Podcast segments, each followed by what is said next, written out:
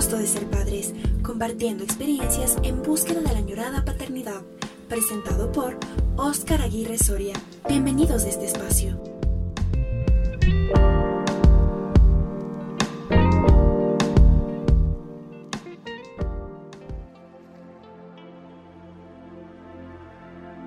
Soy el mayor de tres hermanos. Nacimos en un hogar temeroso de Dios. Algunos lo llaman hogar cristiano. Desde pequeños nos enseñaron lo correcto y lo que se debe hacer en la vida para honrar a Dios y a los padres y poder disfrutar así de una vida bendecida como resultado de aquello. La niñez que tuve junto a mis dos hermanos fue buena. Recuerdo que nos divertíamos con esos juegos que solamente los niños saben improvisar en esa casa hermosa obtenida con el esfuerzo y amor de sus padres. Me veo en mis recuerdos jugando fútbol casero a lo largo del pasillo de la casa. Yo, el mayor, contra ellos, los dejaba ganar de vez en cuando. Entre juegos y risas, crecimos. Los tres fuimos alumnos buenos y avispados en la escuela. Y también en el colegio, todos sin excepción. Solo que a veces olvidábamos que lo éramos Terminamos la secundaria y cada quien apuntaba a aquello que sabía o creía era lo mejor para cada uno. Una profesión, una vocación, un llamado. Seríamos en casa un pastor psicólogo, un profesional en el campo agrícola y una doctora. Tengo que añadir en este punto que esto agradó a nuestros padres, quienes han sido no solamente profesores, sino también maestros muy queridos en la institución donde han trabajado por años. Ver a sus hijos realizados debe ser una causa de contentamiento para todo padre. Y los hijos, bien podemos darles esta alegría. Es lo menos que podemos hacer por ellos. El hermano que me sigue en nacer, el segundo, siempre tuvo un buen sentido del humor. Quien lo llega a conocer podrá atestiguar que es así. Sus caras y gestos, sus muecas, su inventiva, su picardía. Era terrible, y lo es aún. Todos creían, de hecho yo también, que él sería el primero en casarse y formar su hogar pero las cosas en la vida no siempre ocurren como uno lo supone o espera. Yo me casaría primero. Lo hice con la mujer más hermosa de mi ciudad, Paola. Después de un largo enamoramiento y noviazgo de casi 8 años, llegamos a comprometernos y a la corta edad de 23 y 22 años, respectivamente, nos casamos. Lo del matrimonio lo pudimos lograr contando con la aprobación de nuestros padres, con la alegría de la iglesia donde servíamos y con la bendición del Señor, Dios de nuestros padres. Pasaron unos cuantos años, y ya casados, Paola y yo nos dedicamos a seguir estudiando. Habiendo terminado mi preparación teológica, me dispuse a estudiar una carrera universitaria, como mi esposa lo había hecho primero cuando éramos novios aún. Escogí psicología. Ella, por su parte, entró al seminario bíblico. Dios la llamó. Nos dedicamos al estudio y fuimos buenos alumnos, gracias a Dios. Pero pronto empezaron las preguntas de los allegados como de los conocidos acerca de cuándo y cuántos hijos íbamos a tener por lo que cada vez que nos preguntaban acerca de, hey, ¿cuándo encargan? Así le dicen algunos al hecho de embarazarse. Al menos podíamos dar la excusa de que los estudios eran la razón de la ausencia de los tan esperados hijos. Pero un cada vez más creciente temor había empezado a hacer mella en nosotros. Al llegar cerca de nuestro cuarto aniversario de bodas, mi hermana, la menor, también se comprometía con su novio para casarse, y así lo hicieron. Ella quedó embarazada y el tiempo de la vida les dieron el primer nieto a mis amados padres.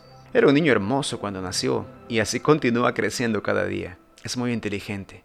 Dios sabe que amamos y felicitamos a mi hermana y a su esposo por tamaña bendición, la paternidad.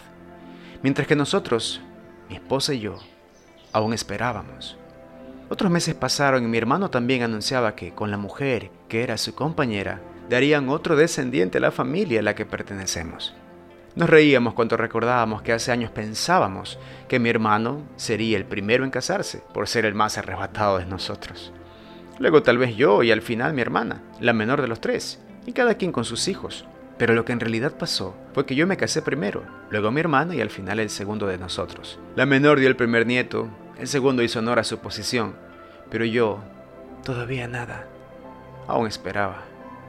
Con tanta felicidad familiar la vida nos invadía niños creciendo, aún atravesando las dolorosas y sentidas partidas de nuestros abuelos, pero confortados porque fueron a la presencia del Señor, resultaban en un hermoso consuelo. Claro que sus ausencias aún se hacen sentir, pero tenemos el hermoso consuelo de contar con la esperanza de la vida eterna si caminamos con Dios, y nuestros abuelos así lo hicieron. Unos un poco más que otros, pero caminaron. Mis hermanos con sus hijos, sus luchas, sus batallas, sus experiencias, cada vez que nos lo pedían y cuando lo necesitaban, estuvimos allí para aconsejarlos con amor, guiarlos con la palabra de Dios, al menos es lo que hemos tratado de hacer. Sin embargo, no puedo negar que algo terrible y doloroso entró en mi corazón, cual gusano que entra y contamina una manzana. Envidia. Muy imperceptible al principio, un ceño fruncido, ojos cerrándose con lentitud hacia una mirada afilada, respiración pausada y entrecortada, envidia secreta, envidia oculta, pero envidia al fin, envidia de mis hermanos, porque ellos sí y porque yo no. No pude disimular lo que sentía en mi interior. Traté de ocultarlo, ignorarlo, de evadirlo, reprimirlo, pero uno no se deshace así por así de ese tipo de cosas. No es la manera correcta de eliminar ese mal que aqueja y lastima el alma, pues es otra la forma de salir adelante y victorioso de esa precaria condición del ser interior. Hice lo que tuve que hacer. Se lo conté a Dios. Le dije cómo me sentía. Le confesé qué estaba pasando dentro de mí. Le referí esa sensación de envidia que me carcomía por dentro y que estaba enojado, por sobre todos, con Él. Más o menos le dije algo como esto. Dios, ¿por qué nos está pasando esto? No entiendo por qué razón se nos está haciendo tan difícil llegar a tener los hijos que tanto esperamos y tanto te pedimos. ¿Qué? No cuenta el hecho de haber llegado vírgenes al matrimonio. Fue en vano aguantar nuestros deseos carnales para que se nos haga tan complicado llegar a ser padres. ¿Nos amas realmente? Respóndeme, Dios y calla mi irreverencia con tu voz y con la respuesta que me dejará satisfecho. ¿Por qué no hay voz? ¿Estás aquí escuchándome? ¿Existes realmente? Ayúdame a entender. Me cuesta tanto. Y Dios me escuchó.